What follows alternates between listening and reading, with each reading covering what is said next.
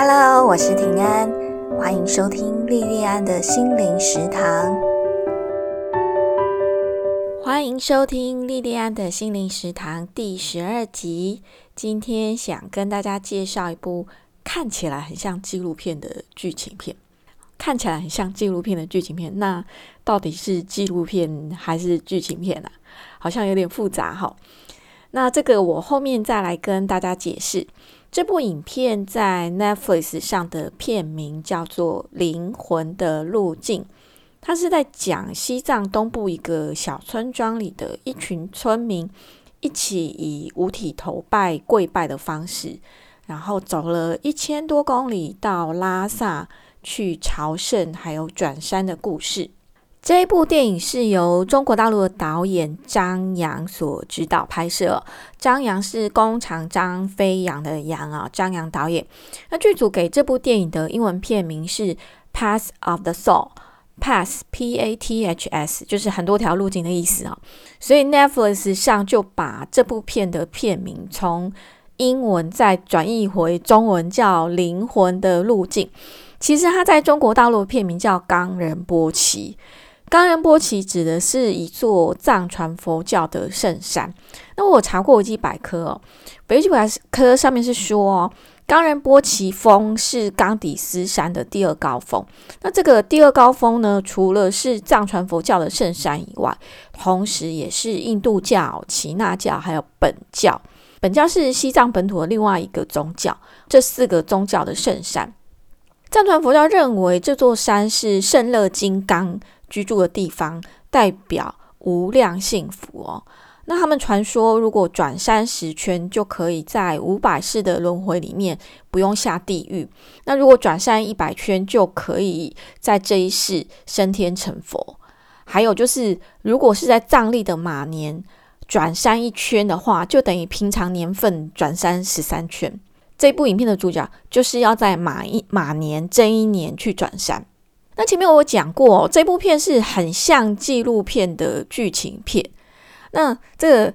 到底是纪录片还是剧情片呢？这个就要从头要讲到导演张扬导演他自己的故事啊。张扬导演他是中国大陆的中央戏剧学院中中央戏剧学院毕业啊。中央戏剧学院的导演系要念五年。那一九九一年那一年，他是念大四的时候，他决定要一个人去旅行，然后他家里面的人也愿意支持他，就给他了一笔不是很大金额的钱，然后他就用非常节省的方式啊，比如比如说就是搭便车，或者是住最便宜的旅馆，他就去藏区，呃，自己一个人旅行了三个月。那他从小都是在城市里面长大。可是藏区的呃生活环境文化都跟城市里面很不一样。那这一场旅行就整个改变了他的视野。他那时候就知道说，以后他会拍跟藏区有关的电影。那后来他就呃有那个想法，那就是冈仁波齐，还有另外一部电影叫《皮身上的魂》呢。这两部电影都是在藏区拍摄的。那其实那个时候，这两部电影的一些相关的呃想法，已经开始在他心里面慢慢慢慢的成型。二零一四年那一年刚好是马年，那藏传佛教的传说是说，呃，马年是冈仁波齐峰的本命年。他就觉得说，嗯，是时候了，所以二零一四年的那一年，他就拍了我刚刚讲的这两部电影啊，就是《冈仁波齐》还有《皮身上的魂》。《冈仁波齐》这部电影呢，它是没有剧本的，那导演张扬他就是只有设定好故事大概的方向，跟他要的几个角色。然后他就是在西藏东部的一个小村庄，这个小村庄是在芒康县昌都市一个叫普拉村的小村庄。那我查过哈，这个这个小村庄海拔高度是三千八百八十公尺，相当于我们的雪山。我们雪山是第我们的第二高峰，相当于我们雪山最高峰的高度。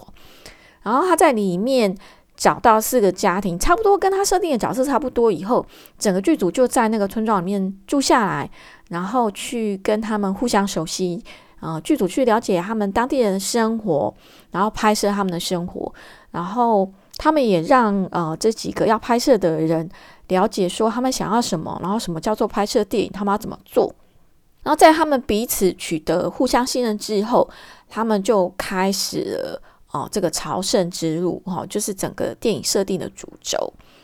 其实整部电影除了少数几句台词是导演或是几个桥段是导演设定要的以外，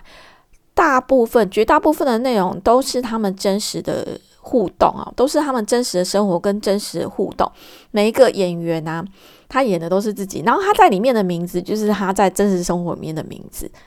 有的时候那个剧里面会会有其他的朝圣队伍啊，然后或者说村就是其他村庄里面的人，这些都是真实的。然后这些呃村庄里面沿路经过的这些人，还有这些事情，也都几乎大部分都是真实的记录哦。其实哈，如果不是我看完电影后有特别去找了相关资料，而且我发现 Netflix 上对这部片的类型注记为是记录式的剧情片，我对这个很好奇哈，因为我不知道说它到底是纪录片还是剧情片哦，然后去因此去找相关资料。我才发现说，哦，它是一个用蛮特别的一个概念拍摄的一部电影哦。它里面有记录的成分，也有剧情的成分。不过记录的部分还是大部分，所以你基本上是可以把它当成一部纪录片在看的哦。那从电影的一开始就是藏人他们很平常的生活。然后这个故事，看这个朝圣之旅是怎么开始呢？是因为他们村子里面有个老人叫做杨培，那这个杨培他本人就叫杨培哈，他演呃戏里面戏外都叫杨培哦。然后他想要去拉萨朝圣，他有这个愿望。然后他哥哥的儿子，好，就是他的侄子，想要帮他完成这个愿望，就开始揪团。然后总共揪了，包括他们两个在内，总共十一个人，就开始了这一趟的朝圣之旅。然后这十一个人其实是来自四个家庭，他们就带着这个四个家庭的祝福，然后开着一台拖拉机。然后拖拉机上面就有他们有帐篷啊，有一些粮食，然后有一些吃的生活用品，就开始从西藏他们住的那个小村庄叫做普拉村，然后一路到冈仁波齐，然后这段路总共超过一千两百多公里，他们一路都是三步一跪，然后那个跪就是整个五体投地的跪拜，就一路这样走了一千两百多公里，超过。那这十一个人的朝圣团有老有小哦，老的超过七十岁，小的还的还不到十岁哦，甚至还有孕妇哦。那每个人去的原因不一样啊，有的人是有人揪就好啊，一起去。那尤其对于西藏人来说，去拉萨的布达拉宫朝拜，去冈仁波齐峰转山，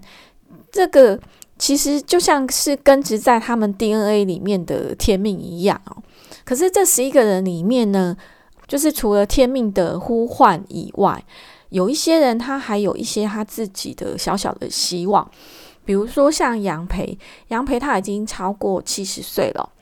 他是因为他哥哥，他哥哥生前天天都想要去拉萨朝圣，可是后来意外死掉了。那一直到死之前，他都没有。办法完成这个愿望，他就觉得说他不能跟他哥哥一样哦，所以就一直想说他一定要在死前无论如何一定要完成朝圣的心愿。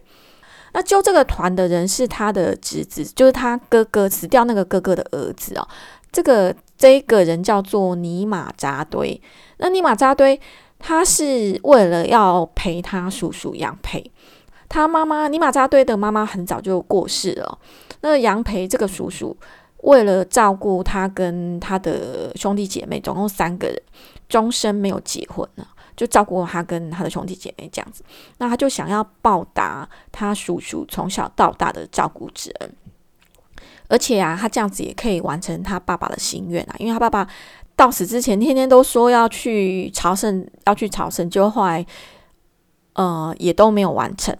所以呢。就揪了这个朝圣团。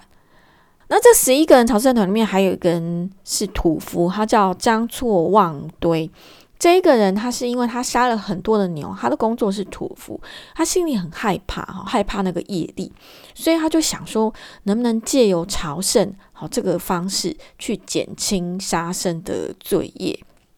那里面最小的呃小女生叫做渣渣。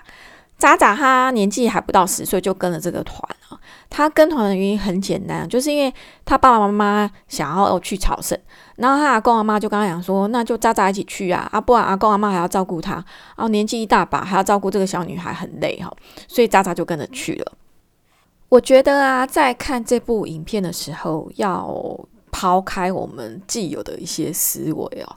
像这个朝圣团里面有一个孕妇叫次人取真。这个孕妇她决定要去朝圣的时候，他肚子里面的小朋友已经八个月大了哦，好，就是怀着八个月的孕肚去哦。那他家里面的人没有意见哦，而且还说哦，他肚子里面这个 baby 啊，跟冈仁波齐一样也熟嘛，那就一起去啊。那种感觉好像是他要参加某个观光圣地的一日游一样哦。那在朝圣团启程以后。你想想看，一个 怀孕八个月的孕妇，她也跟大家一模一样，就是按照规矩，每三步就是一个五体投地的长磕头。我在看的时候，我都替她捏把冷汗哦，我都会担心说她这样会不会危险啊？可是我一边担心，我一边我也跟我自己讲哦，跟我自己说，我们的生活跟藏人是很不一样的。我们从生活环境到文化习俗都完完全全不一样。我不能用我自己很局限的思维去看他们的想法跟行为哦。那这个朝圣团它启程一阵子之后，呃，这个孕妇就生产了。那整个生产的过程，剧组都从头到尾拍下，从她开始觉得肚子痛。然后到后来，她快要生产的那种非常剧烈的阵痛，到孩子整个出生的过程哦，都拍下来了。那你你可能会想要说，因为很多人没有进过产房，我们看到一般戏剧里面，不是演女人生小孩都是那种呼天抢地在那边尖叫哦，在那边哭啊。可是实际上，真正的产房里面没有没有那么夸张啊。那所以。你你你在那个影片里面看到，真的就是很真实的生产过程，很你就是看到他的表情，然后看他有时候会会呻吟几声，很痛苦，你就知道说他真的是很痛哈。那这这个是真实的生产状况。那孩子出生以后，也是从他整个这样被拉出来，孩子被拉出来之后，然后整个血淋淋的到剪断脐带的那个过程都被拍下来了。其实是有一点血腥，可是呃，我我觉得还好啦，还好，就是没有说真的是血腥到让你觉得嗯看了会觉得很可怕这样子。他生完之后只休息了几天，就带着刚出生的婴儿跟着大家继续朝圣了。然后你看他继续朝圣，我都会想说，哎，这时候不是应该多休息，要坐月子嘛？哈，这是我们自己的想法，对不对？可是。他就还是跟大家一样啊，没什么休息，然后就跟大家一样三步一个长磕头，然后你看他的脸色，好像也没有怎么样，也没有说说很虚弱什么，还是很健康很强壮这样。我心里面就觉得很佩服哦。这个哈，这个在朝圣的时候出生的小孩，他们给他一个名字叫做丁兹登达。然后他们这里面的每一个人都觉得说：“哇，这个婴儿是在朝圣的时候出生，哎，真是太有福气了。”那这一部影片呢，就从他们出发的时候，那时候是刚好是冬天刚开始，你就看到说：“哎，开始下雪，然后积雪都还薄薄的。”然后呢，你接下来又看到说，哎，那个雪越来越厚，很多地方就很厚啊。然后后来又看到啊，不知道是什么花，可能是油菜花吧，就整片都是那个黄黄色的花，很漂亮，这样你就知道说，哦，是春天了。然后接下来他们衣服就开始越穿越少啊，你就知道说，嗯，可能是夏天了。然后呢，又恢复到冬天，白雪皑，到处都是冬天。所以它整个过程是很长的哦，然后你也看到那个 baby 丁兹的，然后从刚出生那个，就刚出生因为小小丑丑的，到后来有时候会拍到他，他他是被放在那个拖拉机里面，就跟着大家走这样，到后来就越来越憨灵哦，然后慢慢你就会看到说，哎，他就变成一个那种两边就是有着肥美，就是很肥美，看起来让人很想咬一口，有很肥美嘴巴肉的男娃娃这样子。然后这十一个人，他们白天的时候就三步一跪，五体投地磕头这样子走。那晚上呢，就扎营啊，就是露营。那十一个人，十几个人。呃，有了丁兹登达之后，就变成十二个人哈。这十几个人就像一个大家庭一样啊，每天互相照顾。然后他们里面曾经经历了很糟的天气哦，比如说像大风雪啊，那个风雪大到说哦，你根本就什么都看不到，就一片白白这样子。然后甚至他们还经历了车祸，然后经他们那个车祸之后，那拖拉机被撞坏，被撞坏之后呢？可是因为那个拖拉机拖的是他们的帐篷，还有一些生活必需品嘛。后来他们就用轮流用人力，用人力去拉那个那个车子，拖拉机后面那个车子。后来他们终于到了拉萨的时候，身上的钱都用完了，他们就去打工赚钱，然后去那边待了几个月，钱赚够了，再继续走。然后在一路上呢，有的时候啊，村庄会经过一些村庄啊，村庄里面的人会帮忙他们。有时候他们看到那种人数很少的朝圣团的时候，比如说两个人的朝圣团，他们也会揪他过来他们的帐篷里面坐坐啊，然后烤烤火这样子，也会帮忙这样子。我觉得你看这部影片，你会觉得说，在他们的世界里面啊，朝圣去拉萨朝圣是一个很神圣的事情，可是也是一件很普通的事情。好，那种事情就好像我们去庙里拜拜，或是去教堂祈祷一样普通，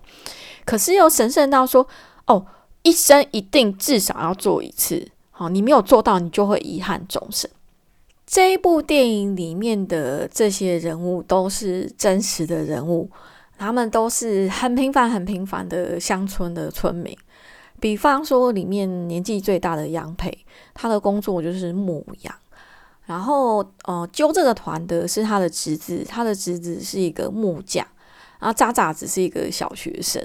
然后生孩子的那个次人取真也只是一个很普通、很普通的家庭主妇。可是他们这十一个人在那么长的路上，一路就是念着经，然后每三步就是一个五体投地的磕头。无论遇到再怎么不好的突发状况，不管天气多恶劣，不管路况多差，像他们有时候走的那个路啊，一路都是石头诶，那有的时候那个路上都是积雪，甚至那个到夏天的时候下过雨积水，他们也都面不改色，好，还是一样三按照他们自己的 SOP，就是按照他们跪拜的规定，这样全身跪倒。就这样做，诶，不管遇到什么状况都是这样做。然后那么长远的路，你看了真的会觉得说，哦，那个需要很大很大的精神力量哦。其实我觉得这一部电影它不是一部会让你一看就会屌屌，就会很期待看它，哎，下部是什么？接下来是什么？接下来什么？会让你一直很期待下一部是什么的一个高潮迭迭起的剧情片。你说它是纪录片，它也不是记录什么很特别的什么人生，哪一个什么特别机遇的一个纪实片，它就是很朴素的一群普通人，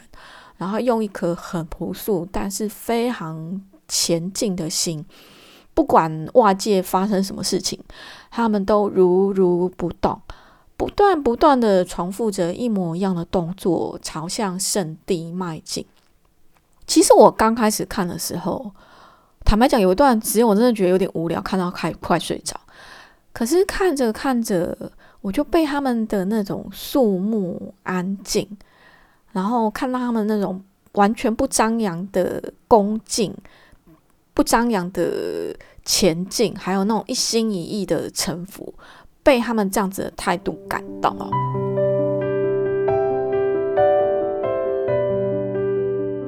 看了这一部电影啊。让我非常非常的想念尼泊尔哦，因为我以前曾经在尼泊尔当过几次的志工，然后也曾经就那几次担任志工的期间，待在尼泊尔待的时间都还蛮长的。然后甚至我有时候在看到某些村庄的画面的时候，我又忽然恍神，觉得说，哎，自己好像就是在尼泊尔曾经待过的某个村庄里面呢。那我之前在尼泊尔担任志工的大部分的时间是住在宝塔区 （Boda）。那这个地区是藏包人数很多。我以前待在那边的时候啊，几乎每天早上固定的时间啊，我就会跟我们一起的志工伙伴，我们在完成我们早上必须要做工作之后，我们就会到宝塔。宝塔最有名就是它那个佛塔嘛，就会到佛塔。然后那边藏包很多，然后你在那里就会看到很多藏包，就绕着那个佛塔，然后一边转经轮，然后也会看到很多的藏包在那边五体投地的跪拜哦。然后那边会买得到藏，就是藏人的藏饼啊。然后所以我们大概就是早上都会固定在那边，然后跟着当地的藏包还有观光客，就一起跟他们绕那个佛塔。然后跟藏包买藏饼当早餐，然后顺便它附近有一些菜市场嘛，我们就在那里买豆腐、买菜。宝塔那个地方是应该是尼泊尔唯一少数的地方，不敢说是唯一，就是少数可以买得到华人豆腐的地方。好，我们买了这些东西之后，然后我们才会回到我们住的地方，再进行我们当天的行程还有工作。其实我在那边待的时候，我每天都看这些啊，看着宝塔的佛塔，看着那里面的在那附近活动的藏人啊，然后看着藏人在那边转经轮，然后三步一跪，五体投地跪拜，绕着绕着那个佛塔这样子，每天都在看。可是我每一天看，我都觉得很感动哦，我看着他们那么的前进哦，那么虔诚哦。我都觉得很感动，我每一天看都好像第一天看一样。其实说像我现在在录 podcast 的时候，我想到那个画面，还是会觉得说，哦，那个真的是，嗯，非常的美丽，还是觉得那个画面很让我感动哦。其实我会有机会到尼泊尔，是因为十几年前刚好有段时间，我觉得很累，就整个工作上觉得身心俱疲。然后我就跟朋友抱怨说：“我好想休息哦，好想休息哦。”结果朋友就跟我讲啊，他说：“你想休息，那就去尼泊尔当志工啊。”然后我那时候就觉得说，他怎么会跟我推荐这样的答案呢？我觉得太奇怪了吧？去尼泊尔当志工，尼泊尔不是比台湾落后很多吗？而且还是去当志工，那要出很多力，怎么会是休息？可是我还是乖乖的听他的话，然后跟着他就帮我安排嘛。那我就去了加德满都，尼泊尔的首都加德满都，去了两个礼拜。然后这两个礼拜在那里的生活，哦，我才了解到说他为什么会说，嗯，叫我去尼泊尔当志工休息啊，也是因为这一次的旅行，让我从此以后就非常非常喜欢尼泊尔。然后也是因为有了这个第一次，然后后来又有了后续的几次的去尼泊尔当职工的经验。其实十几年前我那时候去尼泊尔当职工的时候，他们的物质环境真的是比台湾落后非常多。那我们去当志工，住在跟当地的人租房子，住在那边啊，你不要想说像旅游一样去住那种五星级的住宿哈。好，那是不可能的，连一星级你都不用想哦。那我们就住在我们在当地租的房子里面，那里面就只有基本的厨房啊、厕所这样子。那卧我们住的卧房也都是只有很简单、很简单的木板床跟基本的棉棉棉被而已，没有洗衣机，当然也没有电视啊，所以衣服要自己用手洗。那如果你洗澡要洗热水的话，那你要先在厨房里面先用锅子把水烧热，再把锅子。扛去浴室，再加上冷水。那地球暖化其实在这几十、十几、二十年来都很严重嘛。那因为地球暖化关系，所以喜马拉雅山的雪水减少，所以在尼泊尔停水是很常见的事情。我们那时候在那里的时候，平均三四天才会来两个小时的水。我没有讲错，是三四天都没有水，然后那三四天之中可能只有来两个小时的水。所以我们在那个在那里工作的时候啊，无论多么的忙，我们一定要非常注意什么时候会来水。那水来的那一段时间呢，所有的行程一概排除哈，所有的职工全部动员起来，赶快出水啊。然后我们那个用水，因为水很稀有啊，所以呢，我们洗米的水要留下来洗菜，洗菜的水要留下来洗碗，洗碗的水要留下来冲厕所。你看环保到这种地步哦。那那时候我们有一个朋友，他是后来才就是请公司请假过尼泊尔嘛，他来的那三天刚好都是停水，后来就是好不容易水来了。他才知道说，哦，原来他看到那个厨房还有厕所里面的水龙头不是装饰品哦，他以为那个都是装饰品呢。然后再来，我想聊一下，就是像我们会觉得说，诶，烛光晚餐很浪漫，对不对？可是我在尼泊尔当志工的时候啊，大部分啊都是吃烛光晚餐哦，而且不只是烛光晚餐哦。我们我连煮晚餐都要靠点蜡烛才会看得清楚那个锅炉啊，才才会看得清楚哦。因为在那里停电也是很正常的事情哦。然后再来就是像路上啊，我们住的虽然是观光区，我们住的宝塔区是观光区，可是你在台湾可能有觉得说柏油路很烂，对不对？可是，在尼泊尔。像即使是连我们住的宝塔区，路上也几乎都是泥巴路，然后一下雨就到处都是暖国啊，就是满地的泥泞。像这样子的生活啊，其实说真的，我觉得你刚去的你会过不惯啊。像我那时候刚去的时候，我也是觉得是就觉得说，哦，这是怎样？我是。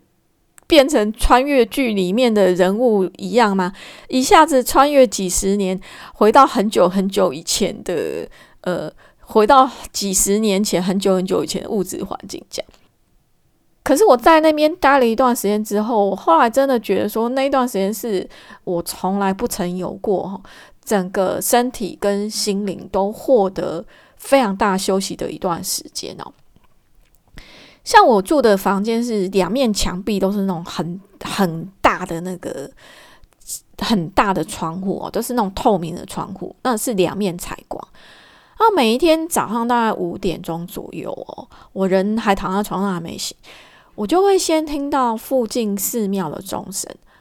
然后接下来就会听到鸟叫，很多种不同的鸟叫声，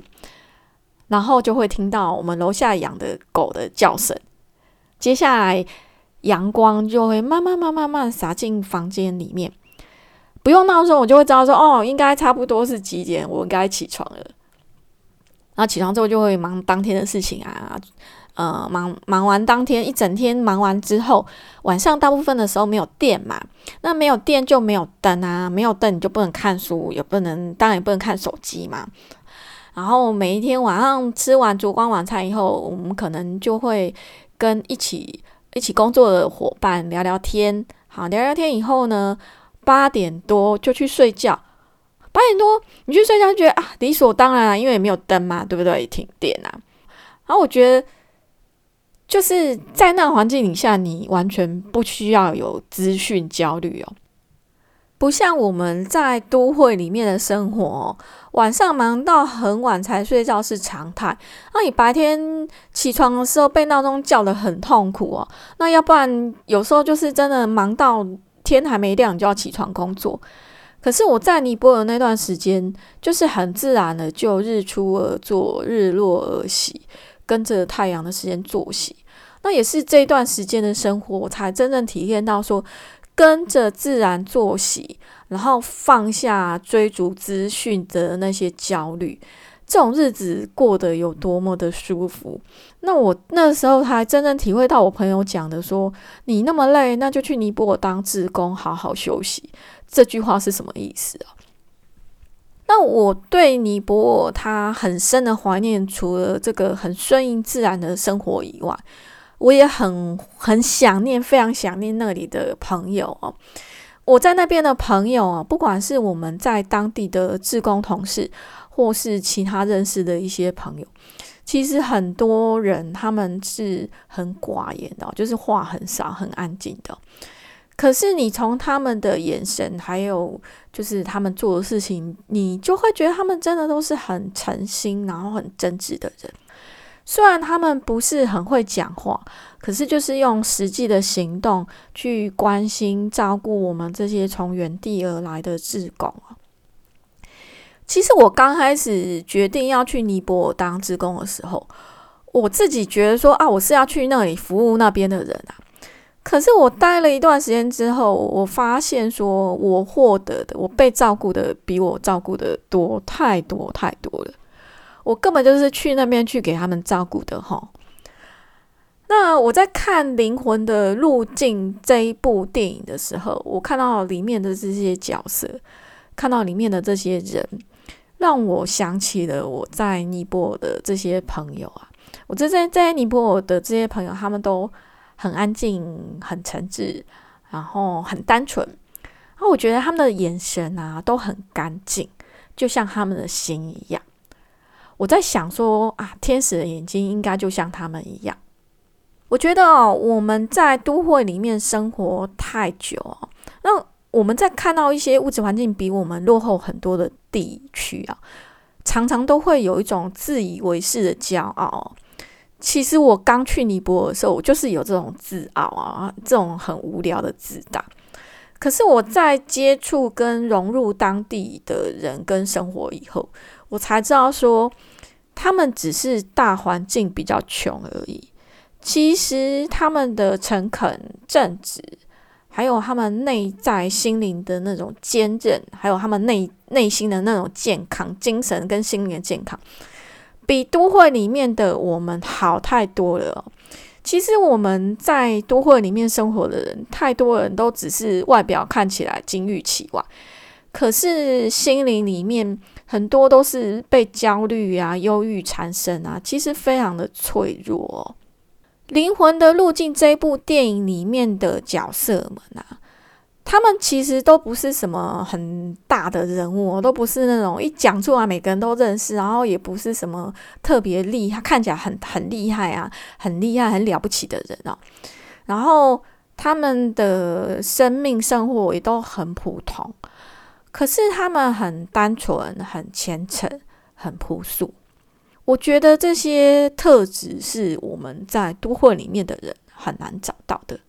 我觉得现在整个世界的人心很乱啊，然后疫情来了之后又雪上加霜，在这个充满焦虑不安的时候，我觉得可以看看这一部片啊，然后看看这一群很淳朴的人们，感受一下他们的单纯，他们的干净，好，说不定也可以帮忙我们，好安静我们的心。今天的节目就到这边结束喽，谢谢你的收听，希望你喜欢我的节目，我们下次再见喽。